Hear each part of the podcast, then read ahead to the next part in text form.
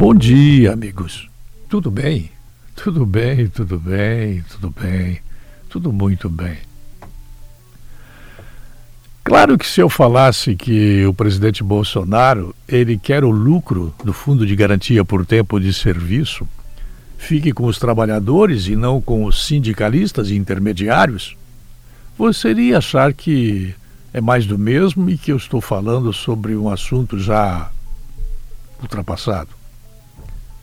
Até as pedras do Salto Pilão sabem que o fundo de garantia por tempo de serviço ele não rende nada. Agora veio o presidente dizer, e eu fiquei muito contente com o que ele disse, que ele quer o rendimento do fundo de garantia com o trabalhador.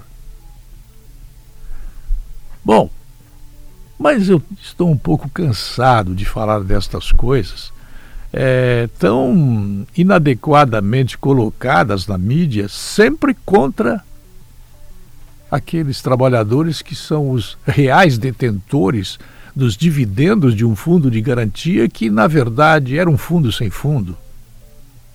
O trabalhador nunca foi ouvido. Eu falei aqui dizendo que está certo. É o que eu quero. Que o fundo de garantia saia das mãos dos sindicalistas que o controlam e comece a render para o trabalhador perceber: opa, vale a pena ter fundo de garantia. Eu vou guardar para mim, para minha aposentadoria. Não é mais do mesmo. Fiquei muito contente com o que o presidente Bolsonaro, o ministro do setor da economia e, e, todos os outros ministros envolvidos nesta decisão está falando. Se vai conseguir ou não, pois que terá que passar pelo Congresso Nacional, é uma outra conversa. Mas fiquei muito contente. Eu saio deste assunto para ir para uma questão que envolve a sua possibilidade de pensar. Não sei se você sabe o destino futuro. Nem sei se você acha que há ou não destino. Não sei se você acredita em previsões sobre o futuro. Quase sempre, previsões têm um fim. São erradas, não batem. Mas o erro costuma crescer quanto mais tempo nós tentamos observar a história. Se você acredita no que eu estou dizendo, certamente você também tem uma dúvida sobre como será a descoberta do futuro. As primeiras embarcações elas tinham dúvidas se o oceano acabaria e a terra era plana e o barco cairia no precipício. Mais tarde se descobriu que não, nós temos uma terra redonda mas precisou haver aqueles que tinham coragem de embarcar numa nave e ir constatar o amanhã. Prever que humanos voltarão a visitar a Lua num prazo de 10 anos é bem razoável e há pouca chance de estar errado. No momento em que as pessoas nem acreditam que o americano esteve lá. Não, que nada, chute. Bobagem. Não, que nada, montagem. O americano não foi para lá, não, estão dizendo alguns.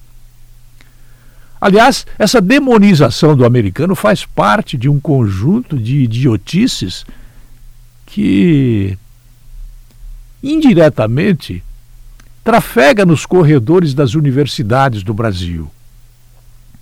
Mas ir muito além disso também achar que nós vamos habitar Marte, a Lua. Hum, não sei. Talvez tudo isso torne o nosso esforço cada vez mais indevido e inócuo. Porque o que posso dizer eu, se eu assistir até os próximos 30 anos, em que o petróleo não vai ser mais a energia do amanhã, do futuro?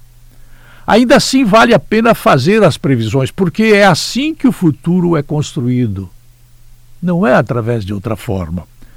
Primeiro, com ideias e sonhos, eu tenho muitas ideias e tenho muitos sonhos. Depois, com planos, os cientistas têm muitos, muitos planos, e apenas na última etapa, como realidade.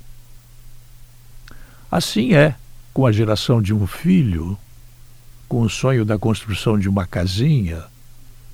Assim é com a velocidade que o nosso carro alcança numa estrada bonita e bem conservada, aonde os motoristas não trafegam com cargas que não constam da nota fiscal.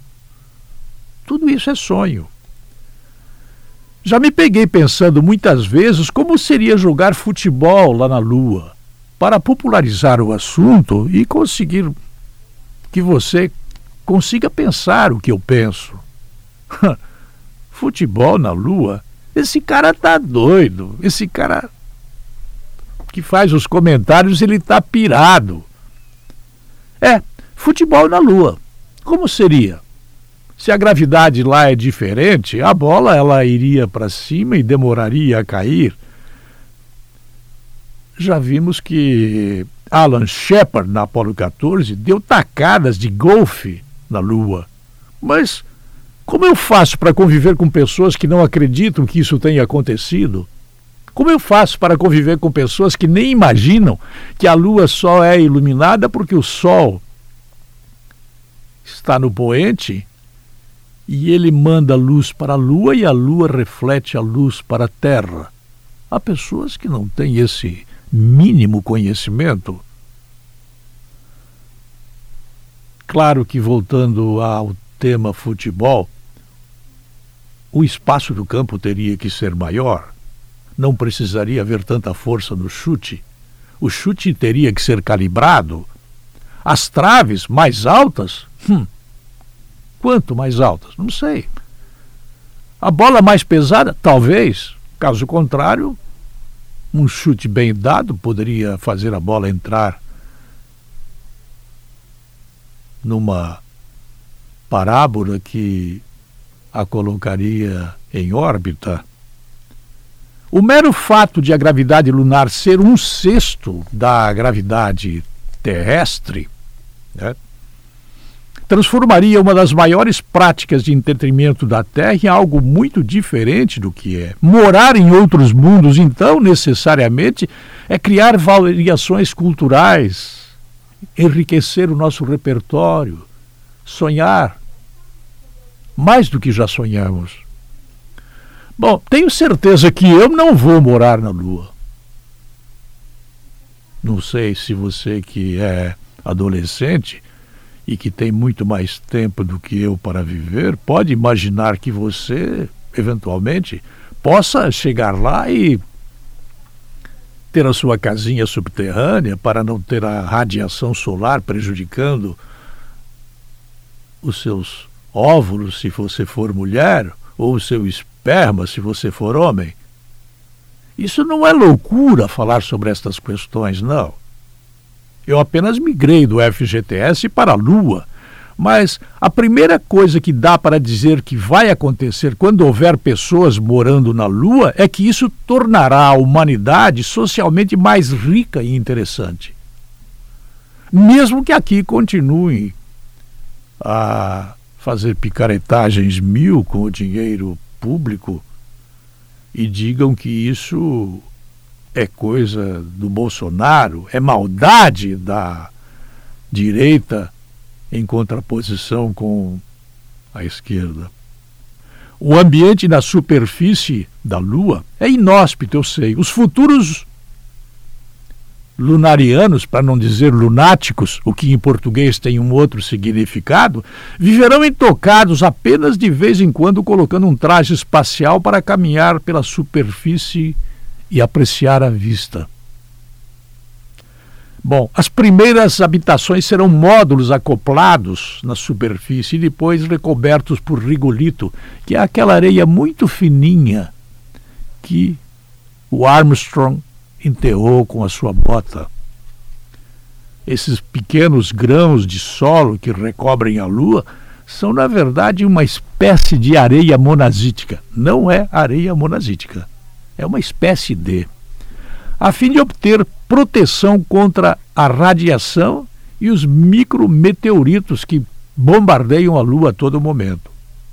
Mais tarde, bem mais tarde, podemos imaginar máquinas escavando túneis no subsolo, criando uma vasta infraestrutura científica. Alguém imaginaria que o homem enfiaria o nariz debaixo da terra com máquinas estupendamente grandes para fazer metrô? Porque o trânsito em cima é insuportavelmente denso e não há mais espaço? Ninguém imaginava isso. Se eu tivesse a idade que tenho, mas isso há 150 anos atrás, eu nunca teria pensado nessa hipótese. É, amigos, se preparem. Se preparem. Nós vamos para a Lua novamente. Mas vamos agora como uma espécie de degrau: Terra, Lua, Marte. E de Marte vamos trazer ferro. Eu suponho que o ferro por aqui está acabando. E antes que ocorra mais um brumadinho, eu diria que talvez lá em Marte, por não haver água, é possível obter ferro sem as consequências de um brumadinho.